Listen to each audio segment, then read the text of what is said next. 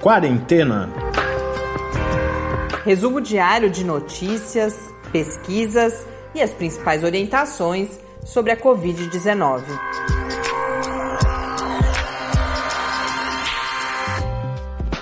Quarentena, dia 175. Olá, começamos nosso centésimo, septuagésimo quinto encontro neste domingo, aqui no Quarentena. Quem diria, já estamos chegando quase ao octogésimo de novo. Eu aprendi no 80, eu aprendi que não era octagésimo, era octogésimo, e agora já estamos quase no 180.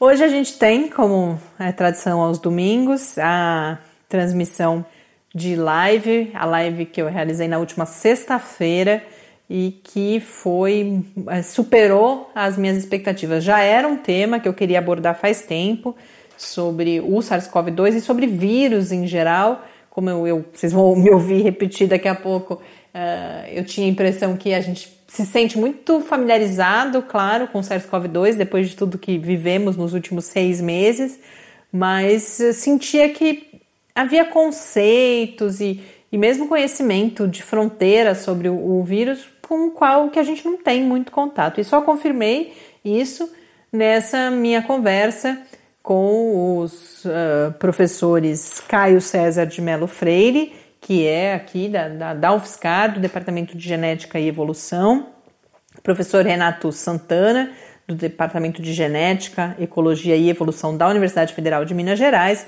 e o professor Luiz Gustavo Bentin Góes, que é pesquisador da plataforma científica Pasteur USP, tem vínculo também com o Instituto de Ciências Biomédicas da USP. Não vou mais me alongar, todas as apresentações e os temas estão na live, então fiquem com a gente e vamos acompanhar mais esse debate riquíssimo que a gente teve o privilégio de poder uh, proporcionar no projeto Quarentena ao Vivo.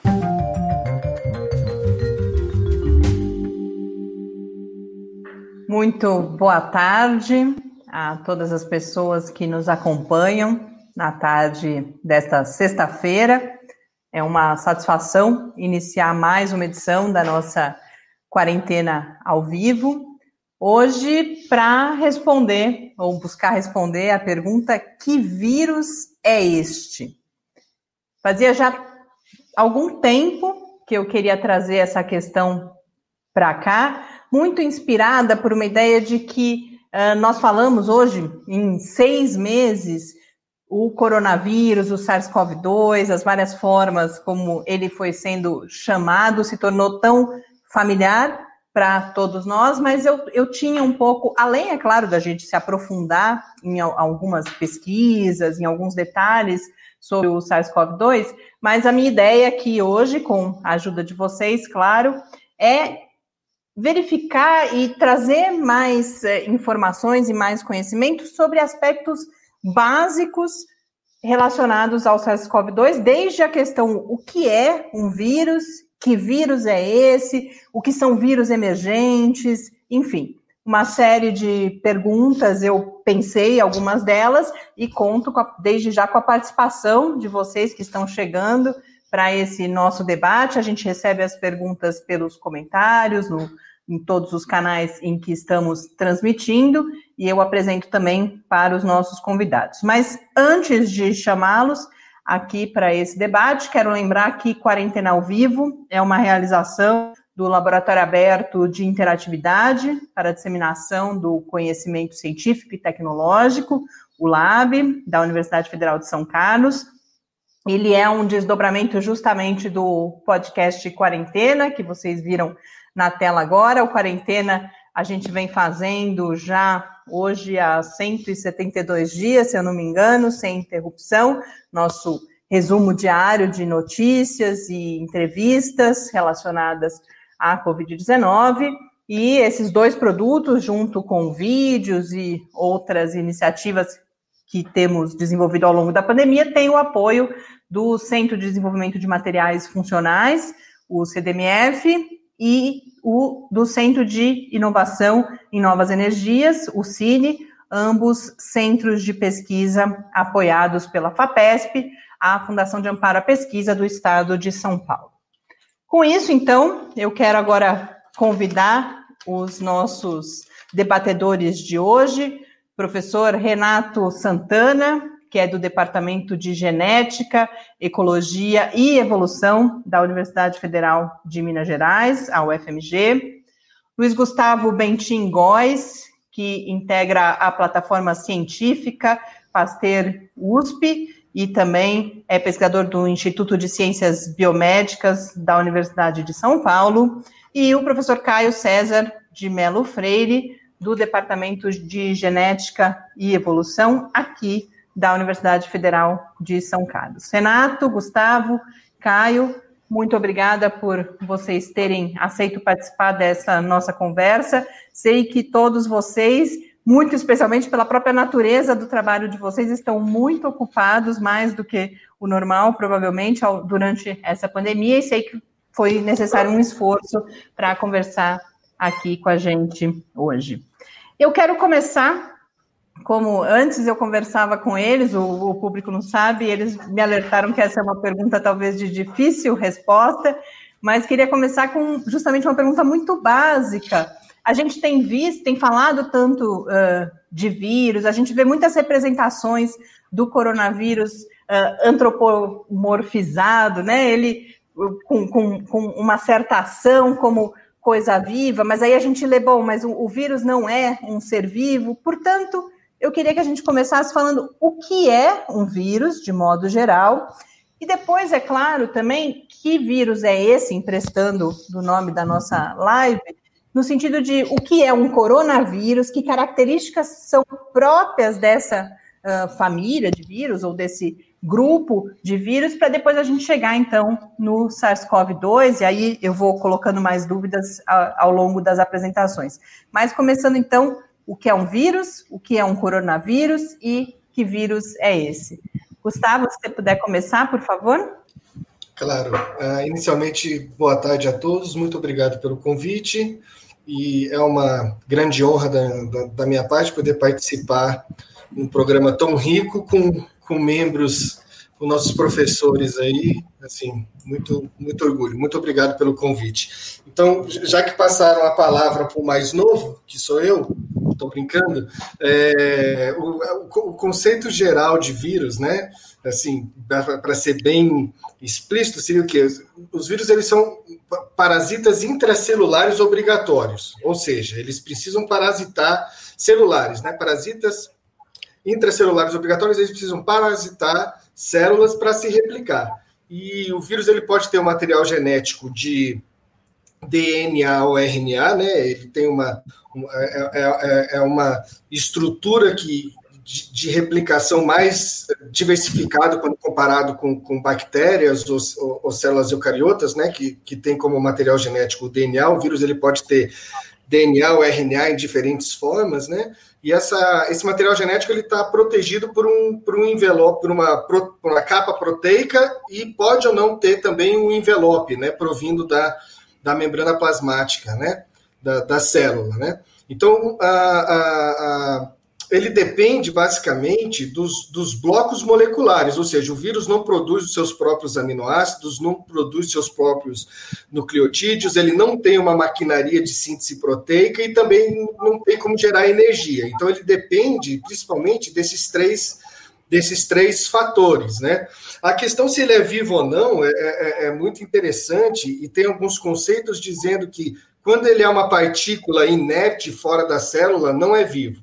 Mas ao infectar uma célula, a célula pode ser representante da, da, da, do vírus vivo. Ele passa a ser uma entidade viva porque ele, ele passa a apresentar alguns aspectos que, que caracterizam a vida, né? A capacidade replicativa, uh, por exemplo. E uh, olhando, indo mais especificamente para os coronavírus, né? O que, que caracteriza os coronavírus? O coronavírus ele tem como material genético uma molécula de RNA simples fita. Ele é o maior vírus em tamanho de genoma uh, uh, entre os vírus de RNA, ele tem 30 mil uh, nucleotídeos, né, 30 mil bases, e o, essa família era, ela, ela é caracterizada por apresentar um aspecto de coroa ao microscópio eletrônico. Por isso, provindo do latim, né, corona é, é vindo desse aspecto de coroa. E o aspecto de coroa, ela é, ela é consequência da presença de umas proteínas que, que o vírus tem no envelope, chamado de spikes, né, ou do português espículas, ah, responsável aí ah, ah, pela, pelo reconhecimento do receptor celular, a função das membranas e o início do, do, do ciclo replicativo do vírus, né? Então, basicamente, o, a explicação do que, por que, que chama coronavírus, como é que é o, o RNA e a, a, a estrutura do, do vírus, né, ou da partícula viral infectante. Renato, Caio, alguém gostaria de complementar? É, é, boa tarde a todos, obrigado Mariana e obrigado Gustavo e o Caio aí pelo prazer de estar dividindo essa live com vocês, é um prazer estar aqui conversando sobre o assunto. Eu sou virologista, então o assunto sempre, obviamente, eu tenho o maior prazer de falar, eu acho que é importante a gente estar aproveitando esse canal. E dar os parabéns aí pelo, pelo Lab e a Universidade Federal de São Carlos pela iniciativa. Só completando o que o, o, Gustavo falou, na verdade, na mesma linha de raciocínio, uma coisa que eu acho muito importante, o Gustavo falou brilhantemente a definição de vírus como parasitas intracelulares, né? Então, é, ele caracterizou os genomas, né, que é considerado aquela material que é incorporado na partícula viral, que é importante para codificar toda a informação para gerar novas partículas virais. Mas uma coisa que eu acho muito importante falar em vírus é que a gente tem uma, é, uma tendência natural de achar que os vírus eles estão sempre muito associados a coisas ruins, às epidemias, a patologias ou às patogêneses associadas de várias doenças é, é, no, no, ser humano, né, ou no homem, ou em outros diferentes animais. Mas a gente tem que pensar que o vírus é uma coisa extremamente importante, como o próprio Gustavo falou, ele é um parasita intracelular. E muitas das vezes a gente depende deles, né? Uma coisa que é importante de a gente ver que se vocês olharem o genoma humano, né, que é toda essa parte de ácido nucleico que a gente tem que codifica toda a nossa informação, quase 30% dele é derivado de sequências do que a gente chama de retrovírus endógenos. O que, que, é isso? São vírus que entraram nos genomas dos animais há milhares e milhares de anos na evolução, desde peixes, anfíbios, aves, répteis, mamíferos, até os primatas, né, que, qual a gente está classificado também, e que, é, a partir disso, deram novas funções, causando geram novos genes ao nosso genoma. Então, a gente tem resquícios de vários vírus que foram introduzidos no nosso genoma e que a gente até depende deles, né? Então, por exemplo, a própria formação da placenta nos indivíduos eutérios que geram gravidez é um retrovírus que foi inserido desde os primeiros placentários, que são reativados exatamente durante a gestação, que é um resquício de um vírus que o próprio Gustavo falou, que ele é spike, aquele envelope ali que acaba formando a placenta inicial. Então, ele está, assim, associado a várias a, a epidemias. Durante a sua, seu ciclo replicativo, ele, obviamente, vai lisar as células, romper as células, vai gerar uma patogênese que pode gerar uma, uma, uma, uma doença, mas ele também é importante, a gente precisa dele. A nossa evolução tem uma coevolução muito grande com vírus ao longo de todos esses anos. E uh, você colocando isso, Renato, eu uh, fico uh, pensando e queria colocar uma outra questão, agora já relacionada à origem, não ainda especificamente, mas claro que a gente pode entrar nisso do, do SARS-CoV-2, mas do vírus, porque a gente tem, falou-se muito, claro, da origem do SARS-CoV-2, a questão da, do, dos vírus de origem animal, e aí a gente começa a ver as várias pesquisas, ah, estava circulando desde tal momento, desde outro momento, uh, primeiro nos morcegos, claro, mas mesmo.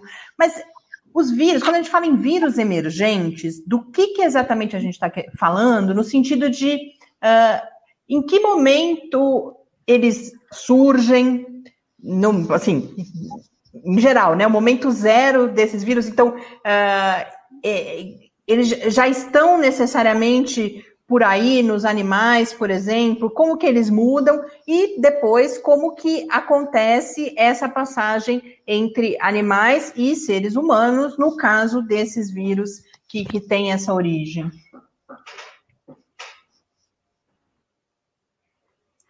Quem?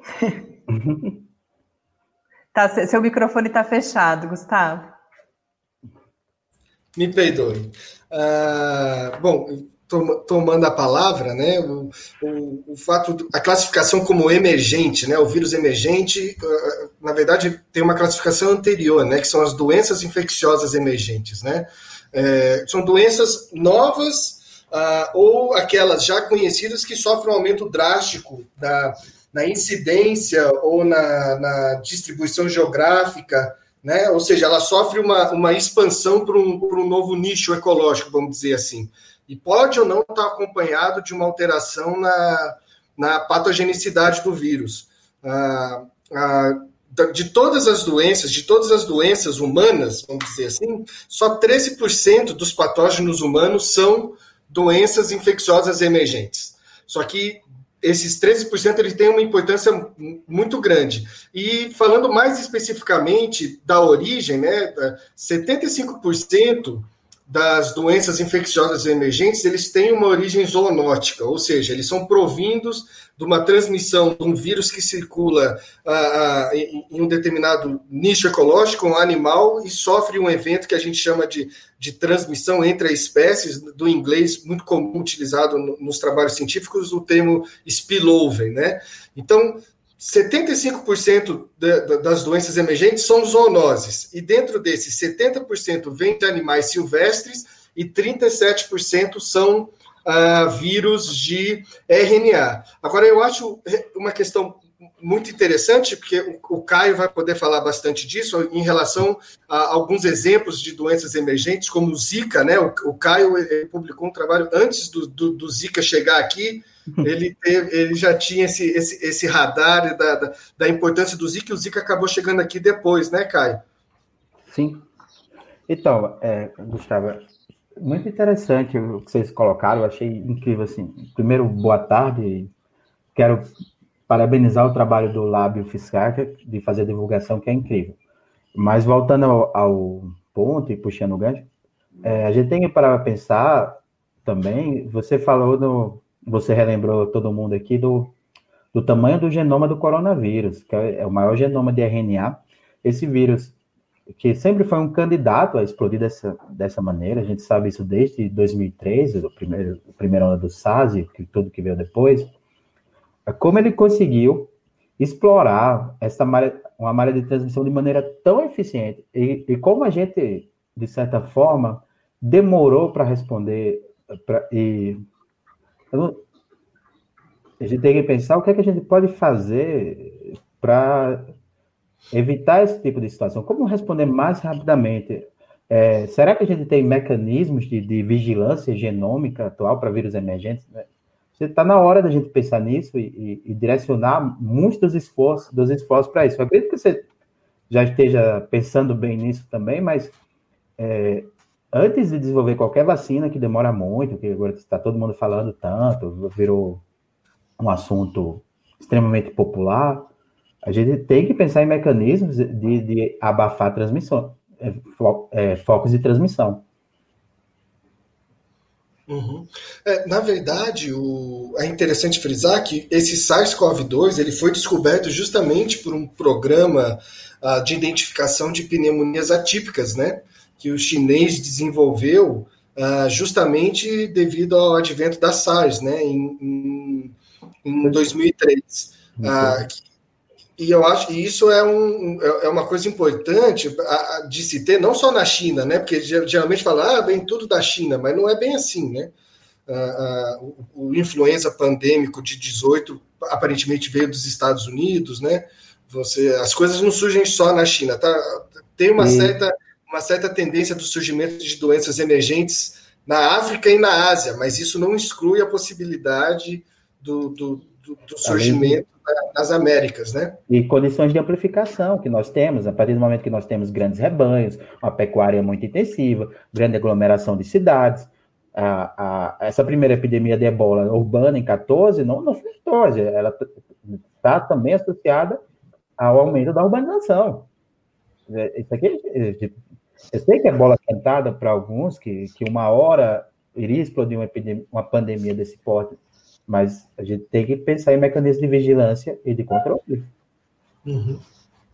Antes da gente falar, eu queria que depois a gente se aprofundasse nesse quais são essas possibilidades dos mecanismos de vigilância e controle, mas antes eu queria abordar o passo anterior, que é justamente uh, isso que o Caio começa a trazer. Por que, que a, a urbanização, por que, que a, os rebanhos, por que, que essa, esse contexto favorece o surgimento desses, uh, desses vírus, ou, ou a, na verdade, né, a, o problema passar para os seres humanos. Então, como até antes disso um pouco, como esse processo, por que e em que condições um vírus dá esse salto e como que esses elementos que vocês começaram a trazer eh, favorecem esse tipo de ocorrência? Quem vai? Eu posso. É, na verdade, a, a, gente tem que pensar o seguinte: existem vírus que já têm um potencial, que estão na natureza, nos seus reservatórios, vírus que a gente não descreveu ou a gente não identificou até o momento, sejam eles vírus conhecidos, ah, paramixovírus, coronavírus, quanto outros grupos que a gente ainda não, não conhece. Tem, tem um estudo feito por um pesquisador da Columbia University que previu uh, que existem, eu acho que no ICTV todo, eu, se, se, eu não me engano, posso estar errado, mas eu, eu acredito que sejam 8 mil espécies virais, 7 mil espécies virais. No estudo que ele fez, ele preconiza que, é, que existem em torno de agora 300 mil vírus circulando em mamíferos, né? Agora, quantos desses vírus têm um potencial imediato de sofrer um evento de spillover né, para a população humana através do potencial de contato? Tudo isso se resume ao potencial de contato humano com os animais silvestres. E quando a gente olha a, a, as doenças emergentes atuais, a gente observa, assim, uma certa aceleração, né? Então, por exemplo, só nos últimos 20 anos foram quatro doenças respiratórias emergentes que a gente conheceu, né? O H1N1, o SARS de 2003, o MERS e agora o SARS-CoV-2. Por um acaso, três são ah, ah, coronavírus. Agora, existe sim um, um potencial genético viral em animais reservatórios na natureza que a gente não tem contato, mas a, a, cada momento que a gente aumenta esse potencial de contato, seja através da exploração da floresta ou, ou, do contato indireto através de animais de criação, né, como a criação de rebanhos próximos a áreas florestais intactas, né, criando essa interface floresta uh, uh, e seus reservatórios e os animais domésticos e os humanos, você cria essa condição. E você é nítido que está tendo, sim, uma, uma, uma aceleração no, no, surgimento dessas doenças emergentes. Ah, olhando mais especificamente para o SARS, SARS coronavírus de 2003, é muito triste a gente observar que a gente não aprendeu nada. Uh, se levou alguns anos para identificar que morcegos tinham sim coronavírus muito parecidos com SARS e com capacidade de utilizar o mesmo receptor do SARS coronavírus de 2003, mas a, a, a predação, a, o comércio de animais silvestres na China nunca sofreu nenhum tipo de impacto, né? Então, eu acredito que ah, essa não só a interface, mas essa, essa, essa o potencial de contato com, humano ou, ou indireto ou indireto, né, com esses animais reservatórios é um problema que, que tem que ser combatido de imediato. É muito um outro estudo que saiu na Nature muito interessante trazia um, um, um valor global para se fazer um estudo para se entender qual é a diversidade viral em determinados animais silvestres com potencial de infectar humanos. E dava alguma coisa em torno de um bilhão ou, 3 bilhões de dólares, alguma coisa assim. E é só a gente observar qual, qual é o custo da, da pandemia do SARS-CoV-2 atual no mundo, sem, sem precedentes nenhum. Uh, é imenso, né? A gente nem consegue mensurar isso ainda. Então, é, eu acho que tem muita coisa para mudar ainda e, infelizmente, a ciência não é ouvida e diversos trabalhos científicos traziam uma frase é, bem característica, como se fosse uma bomba relógio o surgimento de um novo coronavírus e, e infelizmente, isso não atingiu a, a, a, os governantes de uma maneira a tomar as medidas para se evitar esse tipo de surgimento. E, e, e, Gustavo, só uma coisa também que é importante, talvez eu tenha caído, e aí vai ser uma informação um pouco redundante, eu não sei se, se já foi tocado aqui no assunto, mas é importante também, você no início caracterizou né, os vírus, principalmente com DNA ou RNA, e a gente tem que lembrar que os vírus de RNA, são vírus que, em geral, têm uma taxa de mutação muito mais alta do que os vírus que têm como genoma né, o DNA porque a enzima, né, que o replica, ela tem muito mais suscetibilidade de erro do que um vírus de DNA.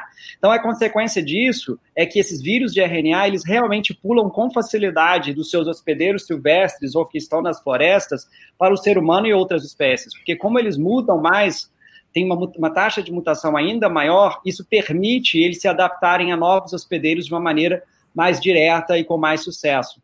Então, assim, o potencial de um vírus de RNA, que um exemplo clássico, como o próprio Gustavo falou, é o coronavírus, e vários outros vírus emergentes que aqui no Brasil a gente já sofreu, né? Todos os flavivírus, dengue, chikungunya, tudo isso, existem seus reservatórios, que é importante demais o monitoramento, o próprio Gustavo falou, né? A gente tem vários pesquisadores fazem um serviço de monitoramento com relação a florestas para prever e criar uma certa predição de que isso é possível, principalmente pela natureza genética do próprio vírus, que tem essa capacidade de se adaptar a novos hospedeiros. Só, Bem, só nessas tudo... falas iniciais. Caio, por favor. Só para complementar, vou pegar o gancho do Renato, do Gustavo. Não ficou redundante, não, tá, Renato? Ficou ótimo. É, o corona também é o de maior genoma de RNA, né? Que permite mais mutação ainda, né? É, é muita coisa para testar. Apesar de que ele tem uma atividade revisora, que não é muito característico dos outros vírus de RNA, mas com certeza é um vírus que tem uma taxa de mutação também considerável. É, na verdade, olhando mais espe especificamente o coronavírus, ele tem né, uma enzima que tem um capa uma capacidade de proofreading, né, que a gente chama, ou seja, uhum. uma capacidade de fazer uma, uma correção né, nas mutações, mas ele precisa disso porque um vírus que mutasse na, na, na ordem do HIV, por exemplo, com 30 mil nucleotídeos, esse vírus ia sofrer um burnout, né? Ele ia mutar até perder a capacidade replicativa. Porque é interessante que é, existem formas que a gente não conhece bem no coronavírus, porque tem genes que ele precisa mudar e tem genes que ele não quer mudar. Não é assim, né? Geral. Então, por exemplo, a polimerase não tem por que ele mutar na, na, na, na enzima polimerase dele, né? Que vai replicar o, o RNA viral. Agora, o spike não. O spike é uma região muito importante de, de, de mutação aí para modular essa capacidade de, de infecção de novos tecidos ou novos, ou novos hospedeiros. Mas a, a, a literatura ela traz três questões muito importantes a, a, respeito do, do, coronavírus e por, que, e, e por que, que ele tem esse potencial né, de, de transmissão entre as espécies e adaptação rápida a novos nichos ecológicos. A primeira é a taxa de mutação, e você tem algumas discussões, mas qual é a taxa de mutação? Porque cada trabalho traz uma taxa de mutação diferente para cada coronavírus diferente. A gente tem muito muitos coronavírus, né? Todo mamífero, praticamente todo mamífero tem o seu, o seu coronavírus, e o mamífero que não tem, eu digo que é porque a gente não, não, não buscou com, com muito afinco, né? Então, ele tem uma taxa de mutação elevada, como o professor Renato falou, a, apesar dessa capacidade dele fazer as correções, e ele tem uma taxa de recombinação muito alta, ou seja, quando dois, dois coronavírus diferentes infectam uma mesma célula, você tem aí 25% de chance de surgir um vírus a recombinante, né?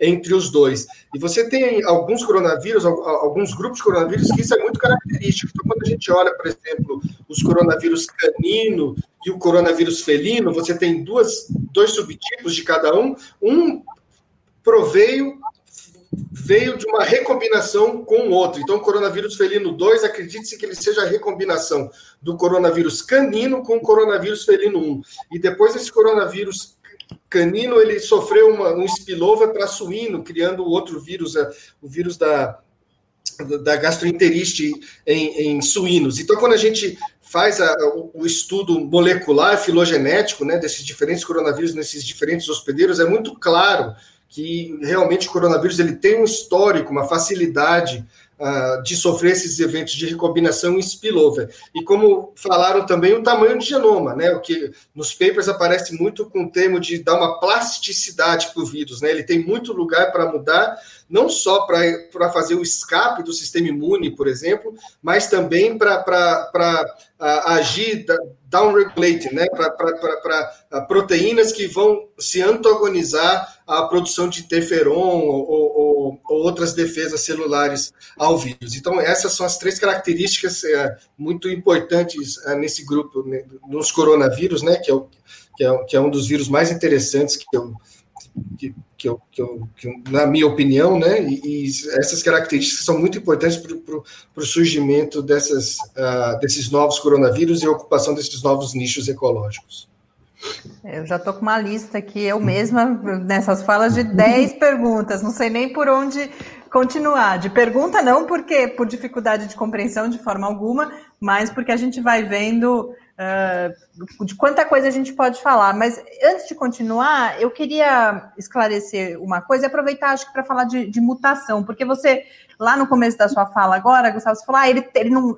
Tem, tem alguns genes que ele não quer, não tem interesse na mutação, mas, por exemplo, a spike, ele tem que mudar. Então, essas mutações, para a gente retomar, elas acontecem no sentido da, da sobrevivência uh, do vírus, justamente de, de, de, aumentar a sua capacidade de infecção? Por que, que você diz, ah, no spike ele tem que mudar? E aí, juntando com isso, você e os demais também falarem um pouco da mutação, porque é claro que a gente leu muito sobre mutação, a gente via notícias muitas vezes bastante responsáveis, inclusive, ah, mutou para cá, mutou para lá, e eu tenho a impressão que as pessoas têm, um, a gente, em geral, tem uma visão de mutação, talvez uh, um pouco ne como necessariamente negativa. Ah, se ele sofreu uma mutação, então ele ficou mais infeccioso, ou ele vai pro provocar doenças mais graves.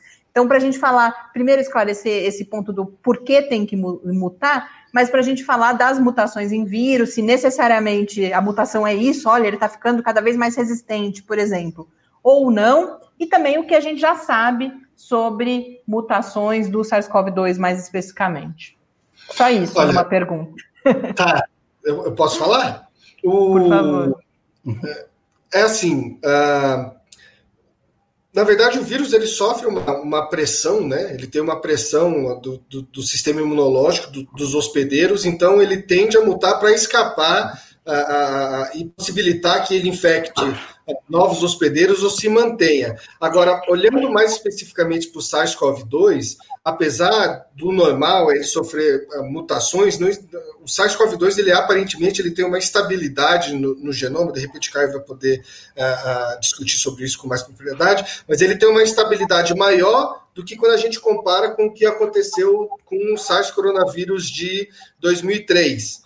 Né? No SARS coronavírus de 2003, você percebe uma característica nas cepas logo no começo, né, nos, no, nos primeiros eventos de infecção humana, e para o final. Ele aparentemente você separa bem a, a epidemia inicial, a, a, o meio e o fim da epidemia, olhando a a genética do vírus. E isso foi num, num prazo relativamente curto comparado com o que a gente está vendo com o SARS-CoV-2, porque o SARS-CoV de 2003 ele durou seis meses a, a epidemia, né? E, e, e, infelizmente a pandemia de SARS-CoV-2 a gente não tem ainda uma previsão de como isso vai acabar e a gente está dependendo da, da vacina.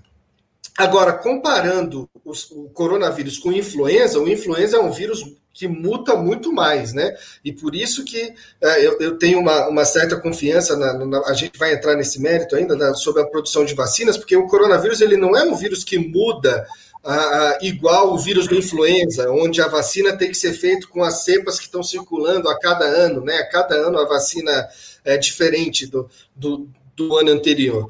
Então, eu acredito que a, a, as vacinas elas vão resolver esse esse problema. Agora, em relação ao genoma, realmente, por exemplo, se você pegar o spike, você tem uma região do spike onde você tem a região de ligação com, com, com o receptor celular, né, o receptor binding domain, e você tem uma região é, que é o spike 1, né, e você tem uma região chamada spike 2 que é necessária para a fusão né, do, do, envelope viral com a membrana celular e a liberação do material genético ou, ou o início da endocitose né, uh, do vírus. O spike 2, essa região do, do, do spike 2, ela tende a ser mais conservada, ela não tende a mudar, porque ela não é o alvo, vamos dizer assim, uh, do, do sistema imunológico, né? E, ela tem aquela função de, de enfincar na, na membrana, sofrer mudanças conformacionais e, e, unir né, o envelope do vírus com a membrana celular. Então, ele não, não tem de mudar. Agora, como é que o vírus modula mudar muito numa região e mudar pouco em outra, ou pelo menos controlar esse tipo de alteração, a gente não, não conhece muito bem. E tem umas outras proteínas importantes também, que é o que a gente chama de proteínas acessórias, que muda muito conforme o coronavírus, que tem essa função de uh, antagonizar os sistemas de defesa celular, né? Ou o, o MDA5, né? Aquelas, aquelas, aquelas vias, aqueles pathways, né? De, de, de, de defesa celular, para, como eu disse anteriormente, para diminuir, por exemplo, a produção de interferon ou, ou os outros sistemas. Então, assim, é, é, um processo extremamente complicado que a gente conhece conhece muito pouco. Desculpa, teve alguma parte da pergunta que eu pulei nessa não, explicação? Não, ela, ela não chegou a fazer.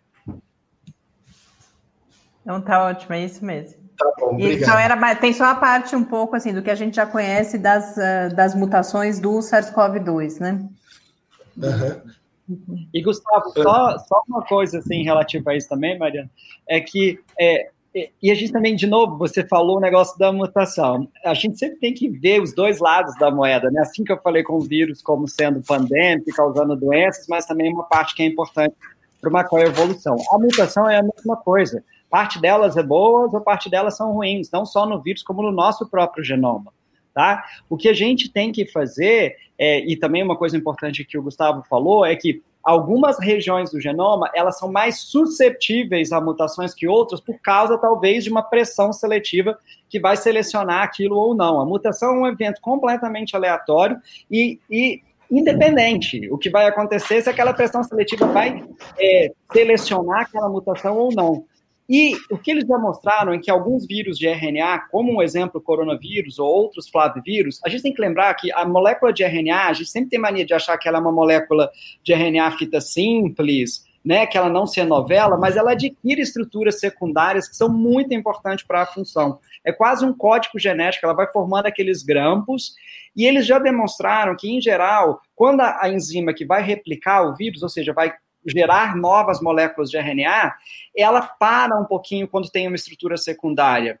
Então, aí, quando ela para, e teoricamente, mediado por aquela estrutura secundária, aumenta a chance dela mutar ou dela errar. E parece que essas regiões mais mutáveis dos vírus, elas são mais ricas em regiões de estrutura secundária. Então é como se fosse o próprio código genético forçando que a própria enzima que o replique gere mutações. Por exemplo, no spike, como o Gustavo falou, que isso dá uma vantagem adaptativa ao vírus a escapar de uma resposta imunológica. A gente começa a receber já várias perguntas, acho que o público teve o mesmo sentimento que eu, mas antes de passar para as perguntas do público, quero aproveitar aqui a, a minha chance. Tem uma outra pergunta que eu não queria deixar de fazer, que é: a gente conhece hoje sete coronavírus, né, capazes de, de infectar e provocar doenças em humanos, e destes, quatro são os causadores de. são endêmicos, causadores de resfriados comuns, e aí a gente tem SARS, MERS e agora uh, Covid-19. Como que eles podem ser tão diferentes e por que que eles são tão diferentes, causando uh, doenças e, e, situações epidemiológicas, inclusive, tão distintas, sendo uma mesma família de vírus? Pergunta muito boa. É, olhando a genética, a gente não, ainda não tem um conhecimento para dizer por que, que um é, é, se transmite com maior facilidade do que o outro e por que, que um causa doenças mais severas que o outro, né? Porque quando a gente compara os coronavírus endêmicos, eles geralmente a, a, são pouquíssimos relatos e mesmo assim ainda uma dúvida se eles causam mesmo ou se podem levar alguém ao óbito, né? São pouquíssimos estudos que relatam, ó, um óbito possivelmente provindo de uma infecção do coronavírus endêmico. Você tem alguns problemas, claro, olhando os imunossuprimidos, os idosos ou as crianças, mas é, não, não é tão comum como, por exemplo, quando a gente olha outros vírus respiratórios, como o RSV. O RSV, o vírus da, a, respiratório sincicial, ele tem sim um impacto, ele causa mortalidade de, de, de, de, neonatos, né, ou de, ou de crianças ali até, até os 5 anos. Agora, olhando mais especificamente o coronavírus, é muito, é, é, muito interessante, porque a gente não sabe por que um vírus se transmite mais que o outro, mas a taxa de mortalidade, mesmo dentro do SARS, do SARS-CoV-2, a similaridade de genoma deles beira em torno de 80%, um se transmite muito mais fácil que o outro, né? O SARS-CoV-2 se transmite muito mais fácil que o SARS-CoV-1. No entanto, a taxa de mortalidade do SARS-CoV-2 é do SARS-CoV-2, a gente acredita que beire aí a real, né? O, o, o, case fatality rate seja em torno de 1%. E o SARS coronavírus de 2003 era 10%. Quando a gente avança para o MERS, né, o coronavírus da síndrome respiratória do Oriente Médio, pode chegar a 35% a taxa de mortalidade. Agora, o, o, o porquê, a gente, olhando pelo menos a genética do vírus, a gente não, não, não, não consegue explicar, apesar dessa, dessa similaridade, né?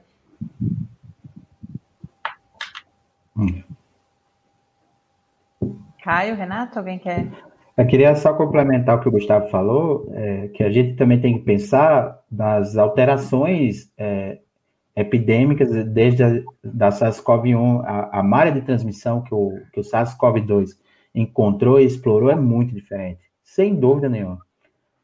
Então, a, às vezes, não, não sei se vale a pena apontar tudo para o vírus, como muitas vezes a gente tenta apontar todo o arsenal de pesquisa para o vírus, e nem sempre é só do vírus. Então é muito complicado. É, aqui, os dados muito iniciais estão mostrando que é, que é muito diferente, é muito diferente em, nas regiões.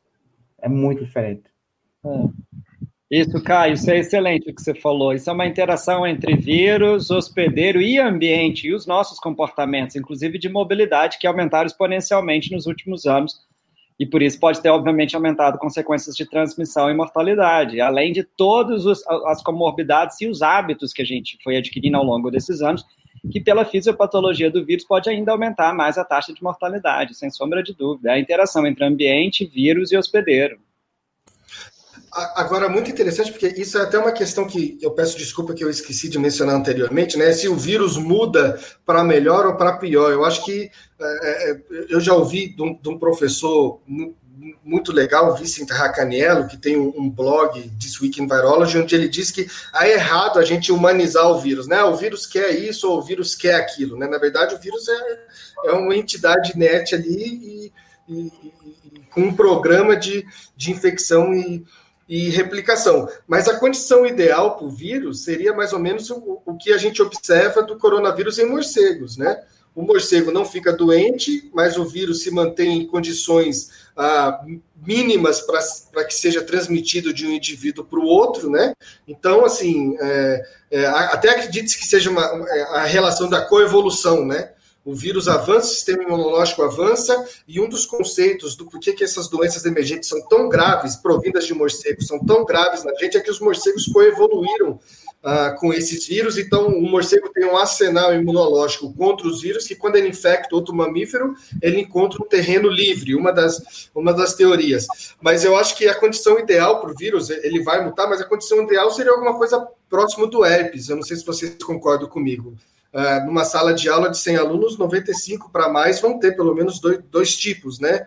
Uh, de herpes. E o vírus, que na maioria das pessoas, ele não causa nada, nem aquelas lesões, né? Da, labiais, nem nada. Eu acho que puxando a sardinha para aquela questão anterior e, e, colocando nessa, eu acho que essa é a situação mais ideal para ele, né? Não matar o hospedeiro, mas se manter ali de uma maneira que ele possa ser transmitido eficientemente e se manter ali naquela população.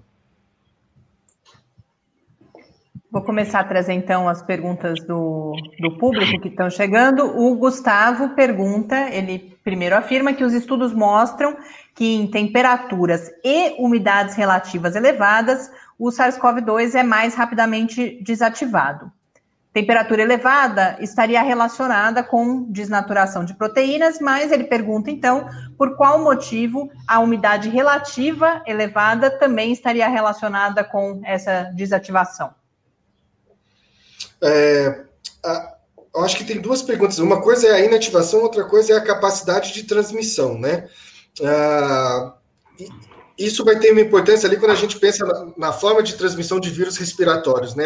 Os vírus respiratórios eles são transmitidos basicamente através do ar, mas tem uma discussão se é droplet ou aerosol. Droplet ou aerosol nada mais é do que partículas da saliva, né, ou, da, ou provindas de tosse, espirro, ou só da respiração, de diferentes tamanhos. Os droplets, eles têm um, um diâmetro maior do que 5 micrômetros, então eles caem rapidamente pela força da gravidade, né, e, e esse vírus é levado ao chão e não permanece muito tempo no ambiente. O aerosol, ele é liberado só através da respiração, você nem precisa falar nada nesse sentido, e ele se mantém no ar por muito tempo e atinge distâncias maiores. A relação com umidade, com, com que eu já li, ela tem relação a esse droplet, esse droplet secar mais rapidamente ou não, ou então esse droplet ele a, atrair mais água para ele e ele cair mais rapidamente, ser puxado mais rapidamente pela gravidade e com isso diminuir a capacidade de transmissão. Em relação com o calor, eu, eu, não sei se foi bem essa pergunta do meu xará, mas é, existia sim uma teoria, e a gente observa isso com alguns vírus respiratórios, eles têm uma facilidade de transmissão no período de inverno, mas a gente acredita que isso seja consequência da nossa interação social, né? No frio, a gente tende a ficar em ambientes mais fechados, janelas fechadas, pessoas mais aglomeradas, e existia sim uma teoria dizendo: ah, não, olha, no Brasil é muito quente e esse vírus não ah, vai sofrer esse, esse impacto, que infelizmente a gente observou que, que, que não é verdade, né? É só observar o que aconteceu no, no início da epidemia na, na, região amazônica, né? Ali em Manaus, um ambiente extremamente é. quente e úmido, e você teve ali um, um descontrole, né? Da, da epidemia. Agora parece que está numa situação um pouco melhor, mas foi um descontrole bastante importante essa, essa facilidade de transmissão. Então, eu acredito que a pergunta do Gustavo, desculpa se eu, se eu não entendi bem, mas eu acredito que tem essa relação com a transmissão e não com a inativação do vírus. Né? Teoricamente, o vírus é inativado a 60 graus, né? mas isso não quer, isso não, não, não, não é a gente não chega a essa temperatura. Né? Ah, então, eu acredito que a pergunta tenha sido essa. Desculpa se eu, se eu não entendi.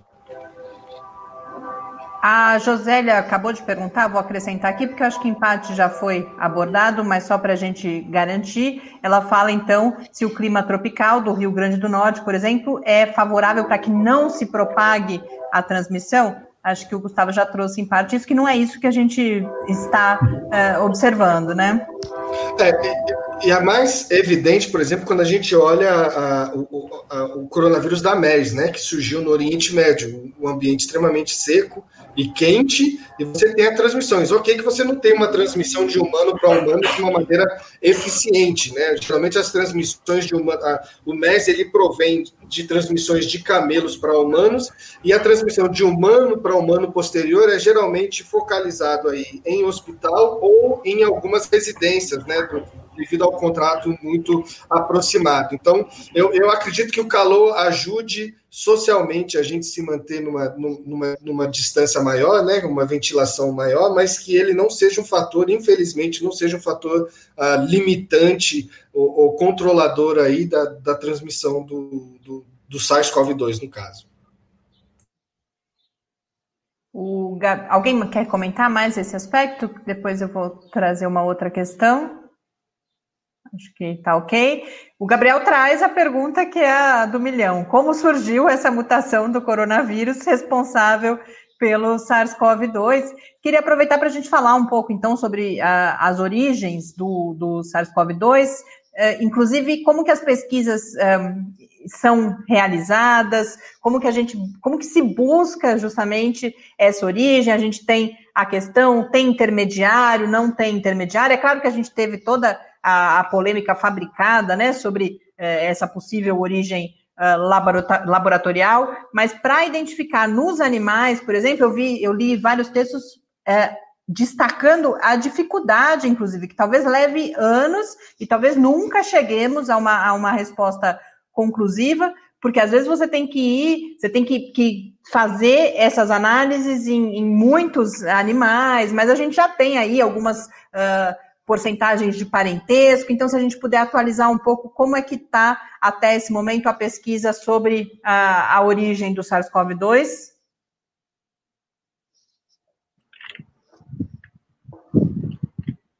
Caio, essa é sua. Opa, Como é que tá? Olha, é, na verdade, existem duas principais hipóteses, né? Ou ele teria realmente pulado no nosso Silvestre muito recentemente, ou já estava em humanos e deu spillover para Silvestre e provavelmente foi encontrado é, em humanos depois.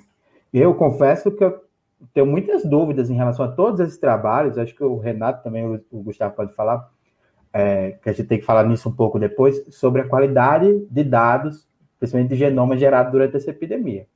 É uma explosão muito grande, mas a gente já, bem recentemente, já causou até alguma polêmica aí, muitos deixam muito a desejar. Isso, inclusive, tem atrapalhado um pouco a vida de, de algumas pessoas que estão investigando essas situações. Mas, é, voltando. Desculpa. É, não, eu estou falando aqui, mais alto porque está passando o trem aqui do lado. Ó, eu, então. É, pois não? É, eu, eu tô. Eu não sei, Gustavo, o que, que você, Gustavo, o que, que você acha? E o Renato de, de, de tudo isso? É, é, eu não tenho coragem de bater o martelo, vocês têm? Eu vejo que, que alguns, algumas pessoas aí bem é, conhecidas não estão não estão com tanta batendo martelo com tanta certeza. O que, é que vocês acham? Renato, quer falar? Renato? Acho que o Renato está com problema na conexão de novo. Tá, então eu vou falar. O... Na verdade, para o SARS coronavírus de 2003, né, uh, se demorou ali dois anos da epidemia para se identificar pela primeira vez o coronavírus em morcego. Então, quando a gente olha o caso do SARS coronavírus em 2003, você teve alguns casos vinculados aos mercados molhados, né, o que a gente chama de wet markets, aquela denominação ocidental para os mercados que fazem comércio de fruta, é como se fossem as nossas feiras, mas eles comercializam também alguns animais silvestres, né, legalmente ou alguns ilegalmente, vamos dizer assim. E no caso do SARS-CoV de 2003, se, identificou os vírus rapidamente em alguns animais que estavam sendo comercializados lá. No caso, alguns racuns e, e, e uma espécie chamada Pagoma laivata, que é uma civeta, né, próximo ao furão, assim vamos dizer. Então, você identificou rapidamente o, o, vírus nesses animais, se identificou que esses animais tinham anticorpos contra os vírus, mas quando se procurou o vírus e os anticorpos nos animais, nas fazendas de animais silvestres, né? Porque eles têm fazendas de animais silvestres, não se achou o vírus nem o anticorpo. Então, e esse animal ficava muito doente. Então, rapidamente se chegou a decisão: bom, não são esses animais, eles foram infectados no mercado, eles podem ter sido sim importantes nessa transmissão e terem funcionado como o que a gente chama de hospedeiros intermediários amplificadores, que é uma coisa, uma condição muito comum entre a passagem do vírus de um reservatório de morcego para o humano, né? Isso é observado para outros vírus, como Hendra e Nipa, com a participação de cavalos e, e, e porcos, sempre vim, vírus provindo de, de morcegos, mas os civetas e os racuns, eles não eram os, os reservatórios, né? Então, é, na China se iniciou em 2003 uma busca incessante de qual seria esse, esse reservatório. Se procurou em tudo, se procurou em, em anfíbios, em répteis, e se achou por um acaso, inicialmente, um alfa coronavírus, né? Porque o coronavírus são quatro gêneros, você encontra no mamíferos alfa e beta, os, o SARS é, um, é, o beta, né? Se achou inicialmente alfa e posteriormente um outro grupo achou coronavírus relativamente parecido com o SARS, chamado que foi denominado de SARS-like coronavírus ou SARS-related coronavírus, como ele é denominado hoje, mas ainda não era o SARS, porque ele não podia ser cultivado em laboratório, ele usava um receptor celular diferente, ele tinha diferenças muito importantes em, alguns, em algumas proteínas, em alguns genes, né? Então, isso levou dois anos para se identificar, dois anos da epidemia de SARS, para se identificar o coronavírus em morcegos. Para se identificar um coronavírus em morcego com capacidade de utilizar o receptor e com uma similaridade elevada no ORF8, que é uma proteína acessória do, do SARS, isso ocorreu em 2015.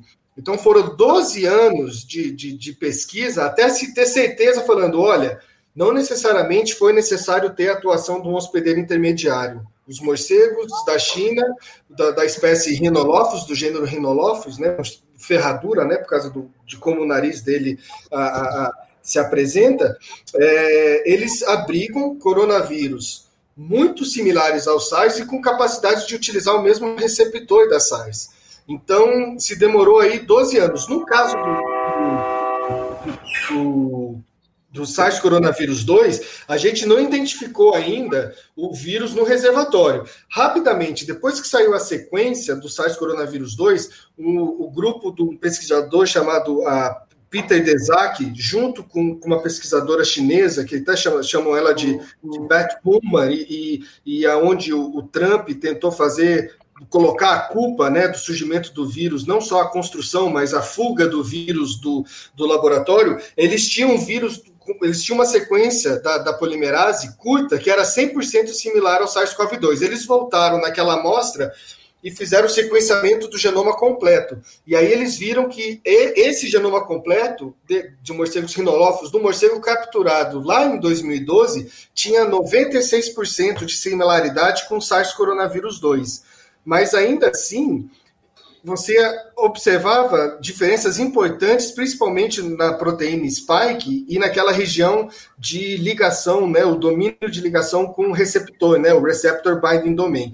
Posteriormente, se achou um vírus parecido com SARS-CoV-2, com uma similaridade menor de 91%, olhando o genoma completo uh, uh, com o SARS-CoV-2, se achou numa espécie de mamífero chamado pangolins, que eu nem conhecia, um bicho super interessante, parece um tamanduá cascudo, eu nem sabia, e daí eu vinha saber que é uma das espécies que tem o comércio ilegal mais intenso, vamos dizer assim.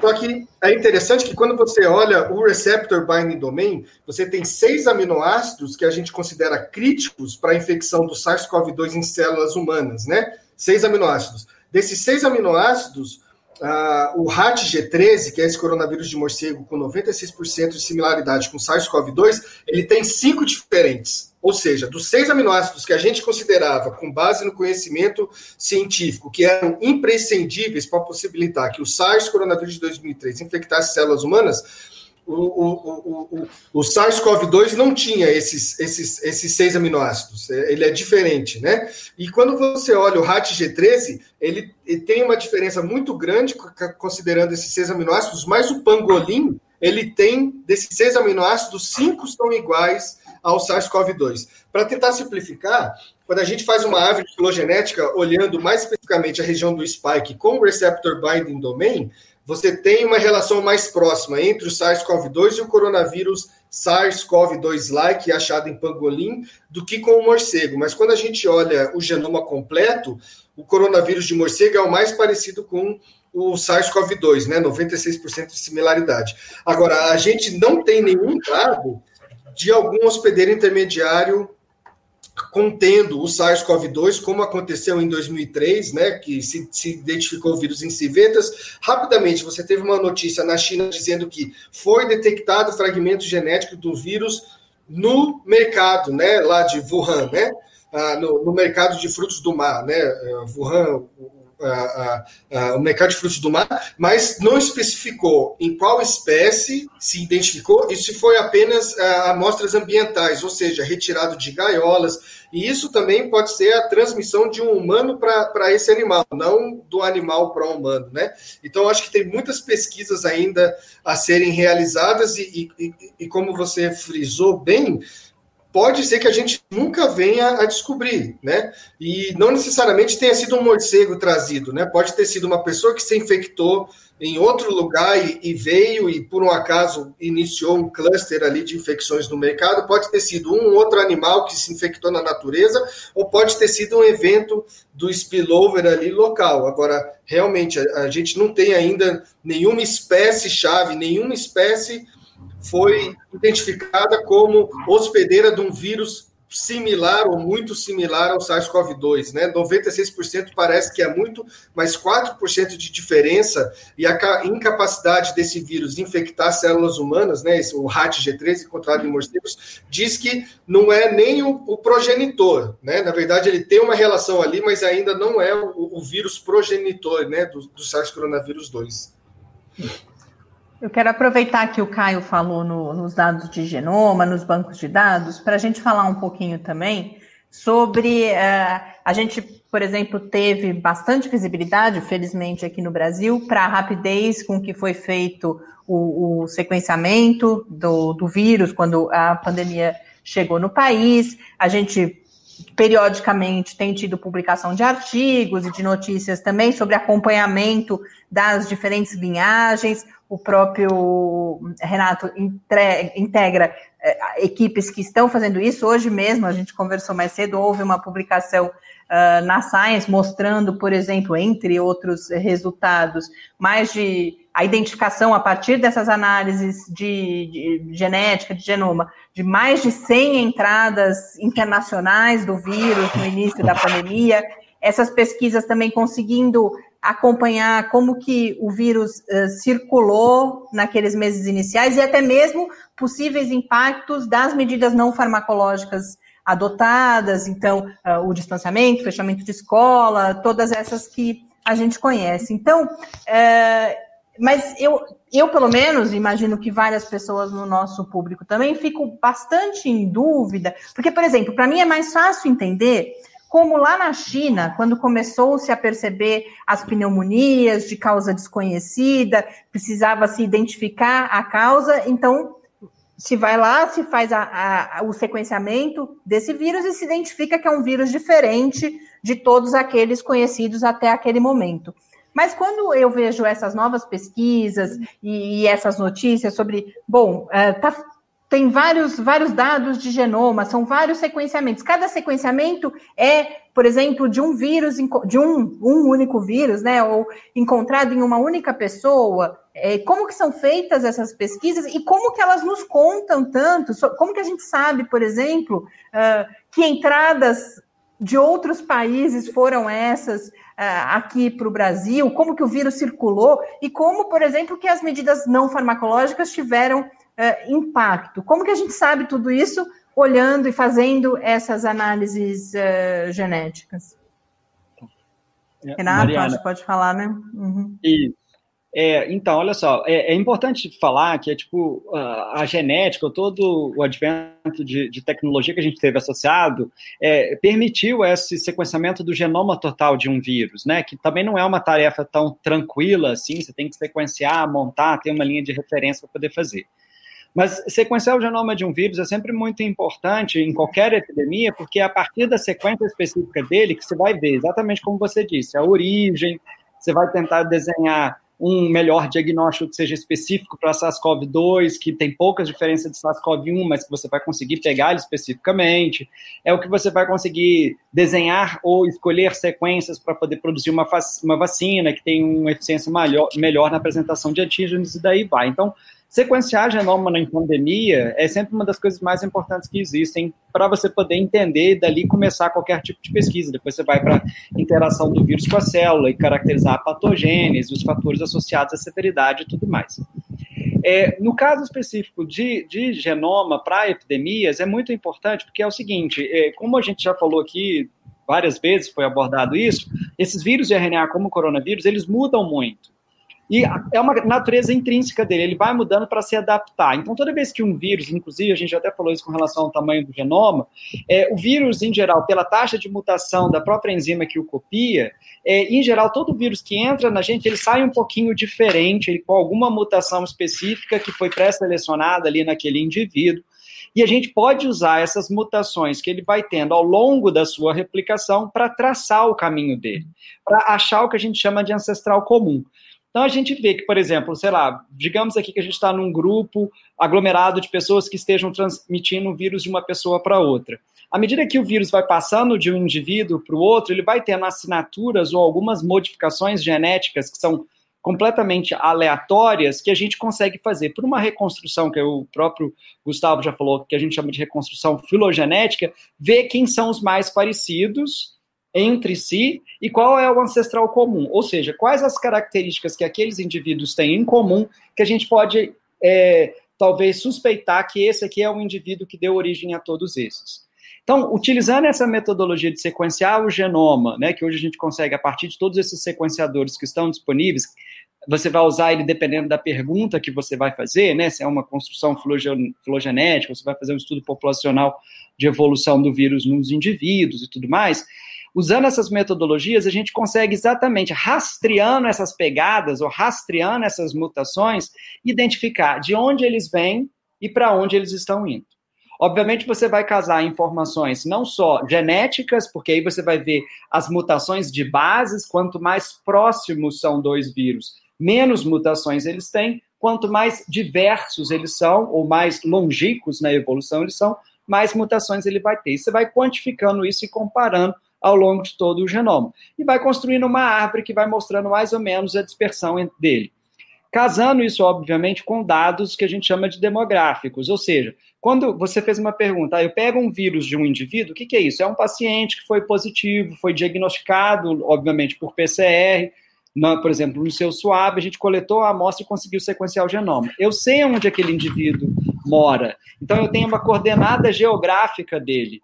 Então, eu consigo casar a informação das evoluções genéticas ou das mutações que os vírus vão passando, vão adquirindo de pessoas para pessoas com a distribuição geográfica. E é o que a gente faz, é uma, uma parte da genética que a gente usa, que chama de filogeografia, que é juntar os dados genéticos com os dados especificamente geográficos de localização.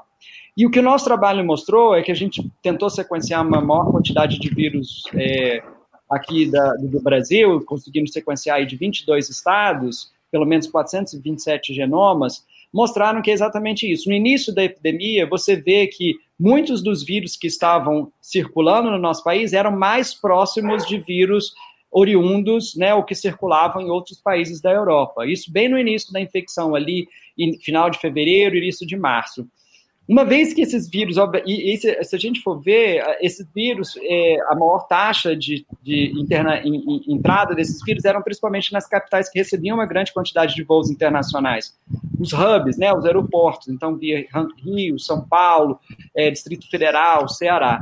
Mas uma vez que o vírus começou a circular aqui no nosso país, começou a ter a transmissão comunitária, que é o que a gente chama, quando o vírus começa a não depender mais de de, de, de um histórico de viagem, né, mas ele começa aqui a, a, ser transmitido entre indivíduos na nossa própria população, e a gente começou a ver que, apesar de ter várias introduções no Brasil, quando você vai olhar a grande maioria dos vírus que já estão circulando no país, eles já têm características entre si que talvez o diferem um pouco daqueles vírus é, originais, porque toda vez que o vírus encontra uma nova população, é uma nova pressão seletiva. Então, você vai ter alguns variantes virais ali que serão filtrados. E como é que a gente viu que as medidas de proteção, as medidas, né, obviamente, de é, isolamento social, é, utilização de máscaras e de higiene, ou se você mesmo falou, as medidas de é, profiláticas, né, de intervenção não profiláticas, é, porque a gente foi tentar ver a dispersão dos vírus, mais ou menos analisando com a mobilidade social das pessoas, analisando é, movimento de GPS do celular, e a gente mostrou exatamente isso. Ainda no início da epidemia, onde as, as políticas de isolamento social ainda não tinham sido estabelecidas, com fechamento de escolas, fechamento de lojas, você via uma taxa de transmissão muito alta, que a gente chama de R, né, que é de uma pessoa, de uma pessoa infectando pelo menos três pessoas, mas depois que a mobilidade social é, acabou diminuindo, o isolamento foi aumentado, você diminui a transmissão e a gente começou a perceber também uma perda da diversidade genética associada com essa contenção por causa das medidas de prevenção e controle da transmissão do vírus. Eu queria fazer uma pergunta especificamente para o Caio, que ele trabalha com bioinformática e, e, a bioinformática tem, a gente tem uma capacidade computacional envolvida nessas pesquisas, mas eu quero acrescentar a essa pergunta, eu não poderia de deixar de trazer uma pergunta aqui que o Gabriel coloca, porque ela tem uma importância até afetiva para mim, essa pergunta. É uma pergunta que, que é muito. Há 20. De, no início da, da, minha carreira como divulgadora, já provavelmente há quase 20 anos, eu fiz essa pergunta e eu não tenho certeza, eu não sei se eu sei a resposta até hoje, na verdade. O Gabriel uhum. coloca como vocês convertem um genoma orgânico em bits e bytes.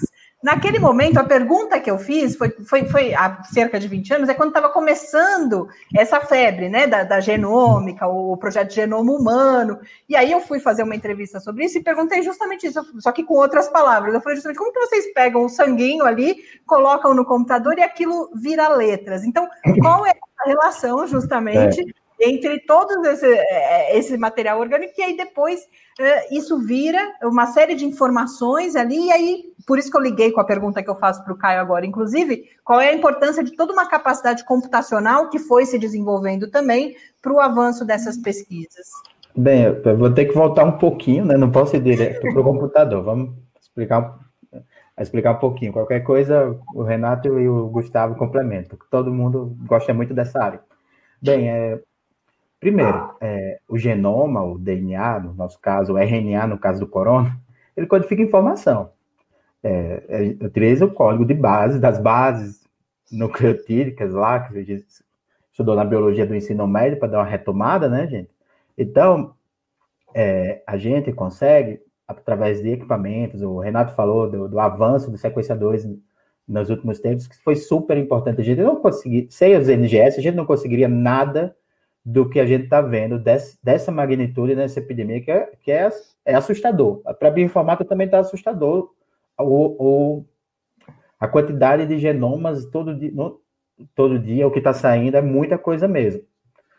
E, então, aí depois de sequenciar, que vai passar por essa plataforma de sequenciamento, a gente vai ter é, dados de, da sequência, a sequência que estava presente, por exemplo, ATCG, ATCG em sequência. Aí e a gente tem, hoje em dia, a gente tem diversos fragmentos desse material genético e a gente tem que fazer a montagem. Isso aí demanda realmente uma, uma tarefa computacional, uma atividade computacional alta.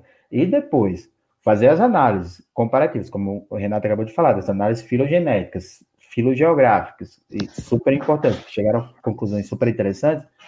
Isso também demanda muito tempo, e a gente está falando de muito tempo computacional. É, e, e, a gente não pode mais. É, esse tipo de demanda computacional não dá para fazer no, no, nosso computador de casa, no computador do escritório a gente vai ter que usar uma, uma estrutura computacional de grande porte, como a nuvem ou outro tipo de estrutura.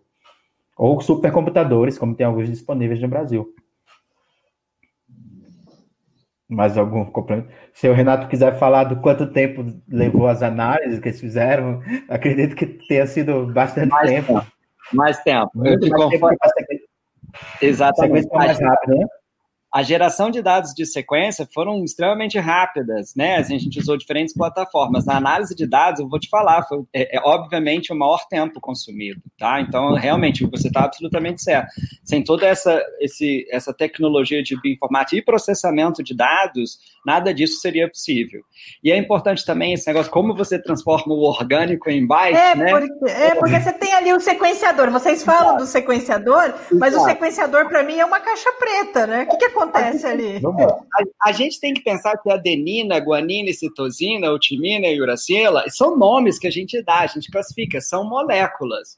E aí a gente vai, ah, obviamente, é, considerar que cada uma delas a gente vai atribuir, atribuir, categorizar uma informação. Tá? Então, por exemplo, quando você vai analisar um computador, vai colocar essas sequências no computador, obviamente o que vai fazer é o seguinte: quando você, um, um sequenciador, o que ele faz é ver qual é a natureza química daquela base. E aí, obviamente, a gente hoje chama ela de adenina, guanina, citosina, mas ela está vendo a natureza química daquilo. É isso que no final o sequenciador é, é, é, volta de resultado para você. E, obviamente, você atribui nomes àquilo que são as bases quais a gente conhece. E os modelos matemáticos, o que eles vão fazer, convertendo em bytes, é que são similares, é quase que ele constrói matrizes. Lembra de matriz 1 e 0. Então, o que ele faz? O que é similar, ele considera a mesma coisa, e o que não é similar, ele traça um outro caminho. Então, a partir desses caminhos de semelhança ou diferença, ele vai criando é, é, é, é, relações. Então, é, a partir das sequências orgânicas, ele está absolutamente certo, a gente vai transformando em sinais para que os uhum. programas consigam encontrar os melhores caminhos possíveis para então encontrar um padrão que você consiga analisar. Entendeu? Envolve Perfeito, Renato. Estou até emocionada, porque eu entendi. Finalmente, agora, agora faz sentido essa questão da informação química, que aí você transforma nessa, né, em bits e bytes, justamente, né?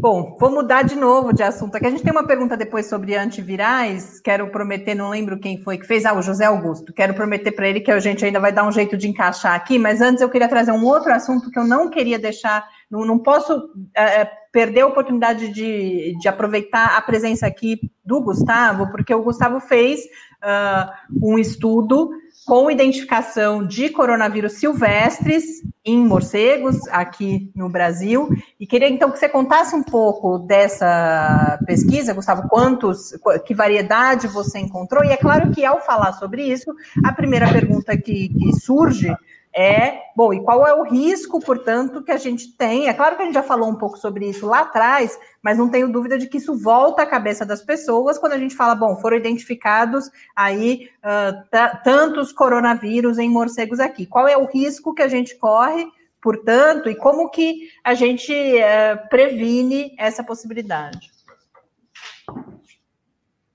Uhum. É, no meu como você tinha dito anteriormente, no meu doutorado eu, eu, havia estudado os coronavírus endêmicos, né, e a importância deles em quadro respiratório de crianças, né, internados no hospital universitário. E no meu pós-doutorado eu avancei então para estudar a ecoepidemiologia de coronavírus em morcegos aqui do Brasil, né, porque o, Brasil ele tem algumas características que a gente considera como uh, indutores do surgimento de uh, doenças uh, infecciosas emergentes, né? Primeiro, uma biodiversidade de mamíferos imensa, né? A, a, gente abriga a maior biodiversidade de mamíferos, uma, ao mesmo tempo, uma perda de, de, de biodiversidade muito intensa, é, uma alta densidade de, de áreas florestais, próximos aí a rebanhos, né, ou, ou, a grandes centros urbanos, né, como falando como Rio de Janeiro e São Paulo, próximo ali da Mata Atlântica, né, que tem uma grande diversidade de mamíferos, e a gente observa os fatores indutores como a, como a intensificação da agricultura, da pecuária, né, a urbanização, deflorestamento, e ao mesmo tempo a gente tem a maior diversidade de, de espécies de morcegos do mundo, né, então o morcego ele representa aí 20% das espécies de mamíferos, são 1.400 espécies, Uh, e o Brasil abriga 182 espécies, né? Uh, 15, 20% aproximado, né, da diversidade de morcegos. E a gente sabe dessa relação de coronavírus com, com os morcegos, né? Então, todos os coronavírus de mamíferos, eles foram em um período próximo ou mais longínquo originados, eles têm um ancestral de um coronavírus de morcego. Todos os coronavírus de mamíferos, com exceção de alguns mamíferos aquáticos que aparentemente foram eh, infectados pelos coronavírus das aves, né, e não, e não ah, ah, do, dos morcegos ou dos mamíferos. E alguns coronavírus surgindo ali de roedores, né, e passando para bovinos e depois de bovinos para humanos. Mas eh, se você andar para trás, todos os coronavírus eles têm essa origem de um coronavírus de morcego. Os morcegos são os reservatórios genéticos ah, de, de coronavírus. E a gente abriga a maior diversidade de morcegos e tem os fatores que a gente chama de indutores. Como é que você, você descobre quais são os fatores indutores? Você pega os, essas doenças infecciosas emergentes, como o Nipah, o Hendra, e você avalia o que, que tem em comum né, nesse surgimento. Então, o Brasil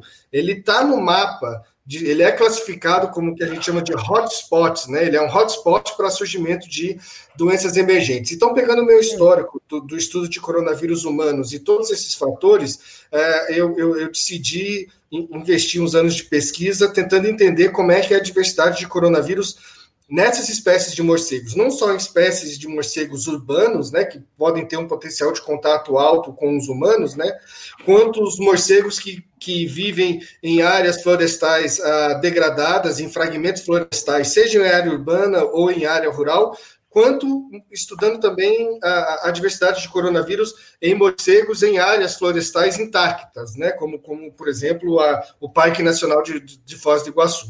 Então, a minha ideia era tentar entender como é que era a, a, a ecoepidemiologia do vírus, ou seja, o vírus tem mais em fêmea do que em macho, tem mais em, em indivíduo jovem do que adulto, né? É, é, tem alguma relação da diversidade viral com a espécie de morcego presente naquele ambiente? Tem alguma relação da degradação ambiental e a prevalência ou a diversidade de coronavírus, né, que a gente encontra em morcego? E durante o meu pós-doutoramento saiu um estudo dizendo uma é, comprovando uma relação direta entre a diversidade de coronavírus e a diversidade das espécies de morcegos. Então, tudo isso Uh, uh, vamos, vamos dizer assim, trouxe esse meu interesse por essa pesquisa, né? Então, durante o, os anos do, do, do meu pós-doutoramento, né, financiado ah, pela FAPESP, com, com, com uma bolsa de, de pós-doc, eu tive a oportunidade de fazer algumas colaborações, porque eu, eu sou aquele coronavirologista que estuda coronavírus de morcego, mas eu não sou um, um morcególogo, eu, eu, sou biólogo, mas um biólogo de laboratório. É, assim, eu, eu, posso falar isso sem, sem vergonha alguma. Tem biólogo que adora se entranhar no mato. Eu, eu nunca tive essa, essa, essa tendência. Não gosto, não gosto de carrapato, não gosto mesmo, é uma coisa que me incomoda.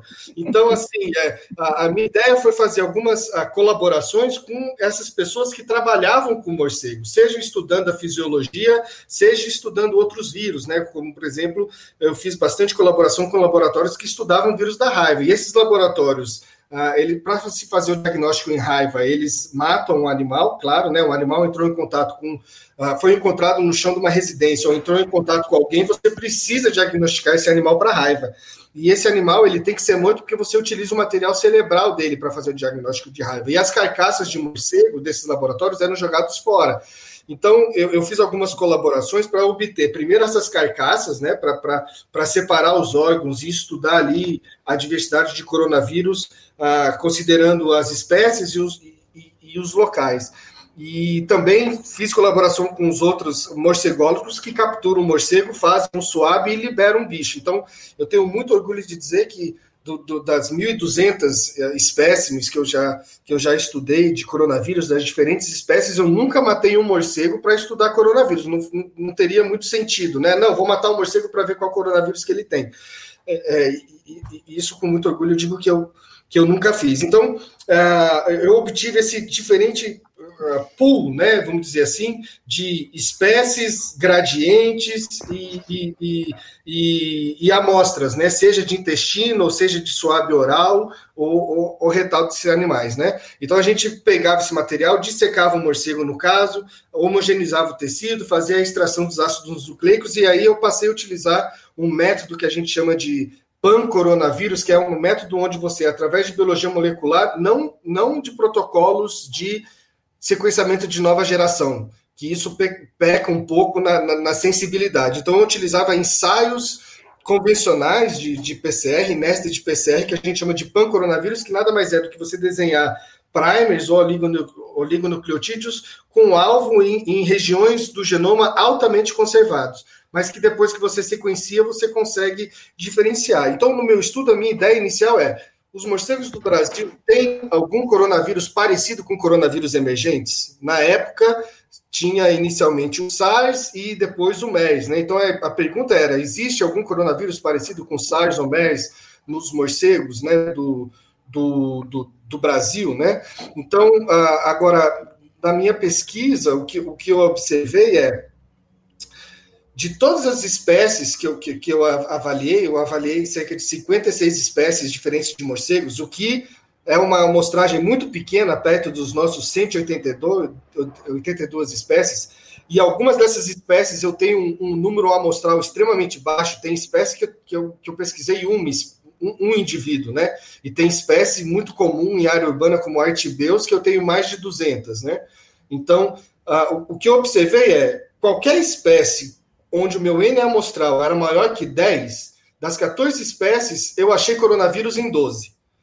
Tá? A, a prevalência é relativamente baixa, porque a prevalência dos vírus nos seus animais reservatórios ela não é alta ela é sempre uma prevalência mais baixa. Se você encontrar uma prevalência muito alta, certamente aquele animal não é o, o reservatório daquele vírus. Né? A gente está procurando coronavírus em animais reservatórios, em animais esses que nem ficam doentes. Por isso, essa estratégia de utilizar uma PCR, uma nessa de PCR, e não simplesmente pegar tudo e colocar para a NGS, né? fazer uma coisa mais mais focada. Então, eu achei muito alfa coronavírus, diferentes linhagens de alfa coronavírus, mais de 14 linhagens diferentes, e entre os coronavírus eu encontrei também alguns poucos beta coronavírus, mas felizmente, eu posso dizer assim, não encontramos nada parecido com o SARS coronavírus, né? Nem o SARS-CoV-1, nem o SARS-CoV-2, que é um beta coronavírus de clado B, que a gente chama, né?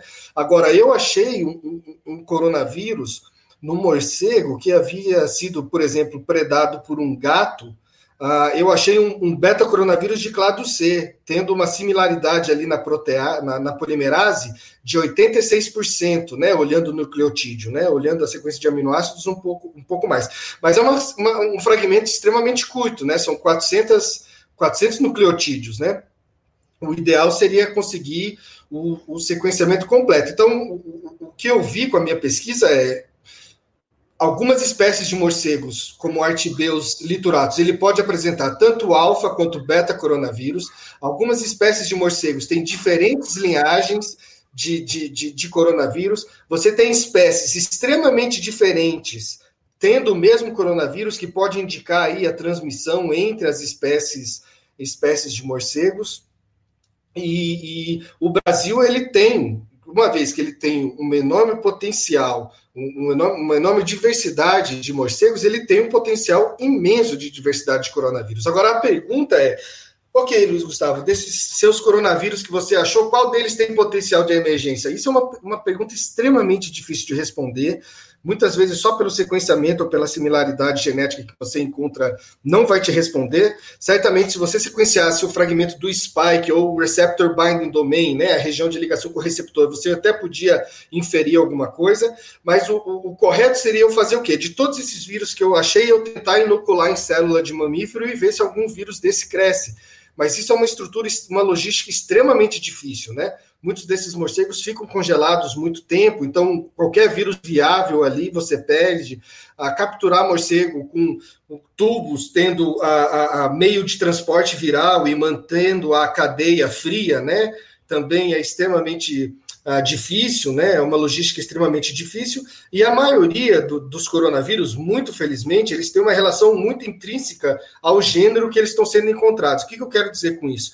Se você encontra coronavírus de Carolia pepsilata aqui no sul do Brasil e o mesmo e um coronavírus extremamente similar lá na América Central e você não encontra em outra espécie, isso, isso significa que o vírus ele tem um, um certo tropismo ali, uma especificidade para o gênero. Então, se você não tiver uma linhagem uh, celular desse vírus, dessa espécie, você não consegue cultivar o vírus. Agora, existem alguns atalhos que você pode tomar para tentar inferir se esse vírus tem um potencial uh, de transmissão para humanos ou não. Então, uh, no meu pós-doutoramento, que vai iniciar no próximo mês, uh, na Charité de Berlim, a gente vai tentar pegar essas sequências que eu achei durante o meu pós no meu pós-doutorado, essas amostras, sequenciar o spike e gerar vírus recombinantes e verificar se esse spike dos vírus de morcegos que eu achei tem a capacidade de infectar a célula. Mas mesmo assim, não é uma resposta final para dizer, ó, oh, esse vírus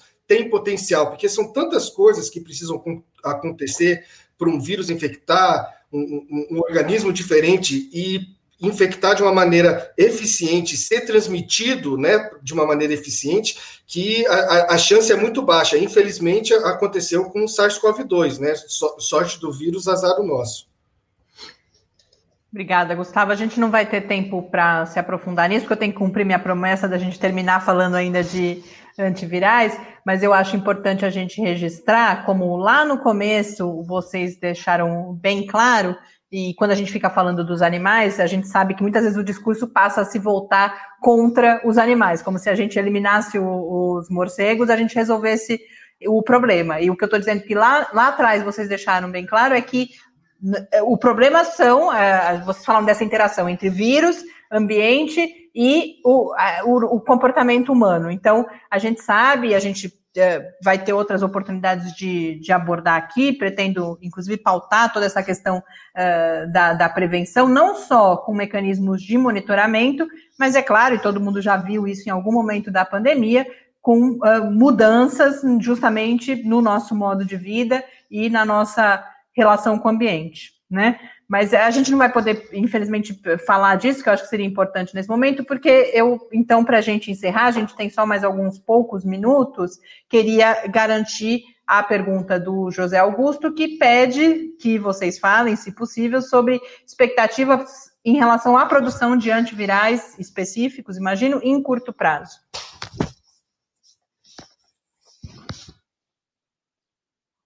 Eu acho que seu microfone está fechado, Renato. Agora sim. É, eu tenho uma boa experiência com antivirais, também trabalhei muito tempo e talvez até vou fazer uma coisa aqui que não seja muito adequada, mas eu acho que é, é importante. É, então, antivirais. Assim, o que a gente tem que pensar em relação à Covid-19 é que cada vez, primeira coisa que a gente tem que pensar, que o Caio já é, falou ali, eu vou tentar ser bem sucinto por causa do tempo, é que a, a, é, apesar de quase nada se saber sobre Covid, a gente nunca gerou tanto dado de uma maneira tão rápida com relação a uma resposta a um vírus. Nunca, nunca uma vacina foi produzida, talvez, com uma eficiência tão grande, e talvez nunca antes virais fossem tão promissores, digamos assim. Obviamente, tudo isso é possível por causa dos conhecimentos que a gente foi adquirindo com os outros vírus. Então, por isso, o investimento em ciência é tão importante, porque ela te dá um retorno a longo prazo cada vez mais acelerado. Antivirais. Assim, é, antivirais, especificamente, existem vários disponíveis, que obviamente estão sendo testados e precisam de entrar num sistema de, de testagem, né? Se você olhar tudo para entrar hoje em dia no mercado, ele precisa primeiro testado in vitro, a prova de conceitos, depois testado em modelo animal, depois testado em humanos, com um número cada vez maior de humanos, para você mostrar que ele é eficiente que, teoricamente, tem uma, uma, uma boa tolerância sem nenhum, causar nenhum efeito adverso. Existem vários antivirais que estão sendo testados, mas o que a gente mais aprende de Covid-19 no momento é que parece que a medicina, o tratamento, ele tem que ser realmente cada vez mais personalizado, no sentido que existe um momento qual, se você entrar com aquele antiviral, ele vai ter uma resposta melhor. Mas se o paciente já estiver mais grave, talvez aí você tenha que entrar com uma outra combinação. Então, um exemplo clássico: existe um antiviral que está sendo utilizado, que existe, era um antiviral que já foi um inibidor de replicase viral para outros vírus e que também está sendo utilizado, que é o Remdesivir, que inibe ali a replicação do vírus. É um medicamento muito caro, ainda não muito acessível. Existem vários clinical trials mostrando que ele é um bom. Mas, de novo, também não funciona num, num estágio mais avançado de, de, dos casos mais graves de Covid-19. É, em geral, um, um, um, tem que ser aplicado no momento um pouco mais anterior no início da infecção. Ah, todos aqueles outros que a gente já falou, cloroquina, já mostraram que não tem um efeito muito grande, vermectina também não tem nenhum fundamento absoluto para relação a isso. Existem outros antivirais também que vão tentar intervir a infecção viral, inibir a entrada do vírus via mediada receptor, ou que diminua, na verdade, não a, a, replicação do vírus, mas a resposta do, do, organismo contra o vírus, que aí vão ser os que vão tentar mediar a quantidade da resposta inflamatória, são os inibidores de L6, são os inibidores de citocinas que estão gerados com esse quadro tão grave patogênico sistêmico causado pelo Covid-19. Por que, que eu estou falando isso? É importante, eu acho, talvez, eu citar isso. Eu, por exemplo, estou com Covid agora, neste momento. Eu estou dando essa live com Covid. E no momento, apesar de vários antivirais estarem sendo testados, ainda não há nada realmente a ser aplicado. Então, um exemplo, eu estou eu, eu é, positivo há pelo menos quatro dias, então a gente está seguindo a curva de infecção, foi feito todo o diagnóstico por RT-PCR. Eu estou sentindo sintomas clássicos, que são ah, calafrios, dor no corpo e tudo mais. Mas eu não estou tomando nenhum medicamento, porque a gente tem que ver a evolução natural da doença. Tá? Então, a única coisa que às vezes eu tomo é uma dipirona para controlar a temperatura, mas nenhum corticoide pode ser administrado é, para diminuir a resposta inflamatória, se, porque também ele pode, logo no seu início, acabar com a sua resposta imunológica contra o vírus. É uma guerra entre o vírus e o seu organismo. E interferir isso, interferir nesta guerra de uma maneira inadequada e sem suporte médico não é indicado. Então, infelizmente, nós não temos um antiviral ainda eficiente que possa atuar em qualquer estágio da doença do Covid-19, inibindo a sua replicação. Muito obrigada, Renato. Eu agradeço muito, não só, é claro, o seu esforço para estar aqui hoje, mas você compartilhar essa sua experiência e usar esse exemplo para falar dos medicamentos, porque eu acho que isso uh, nos ajuda a compreender que discussão é essa que precisa ser feita.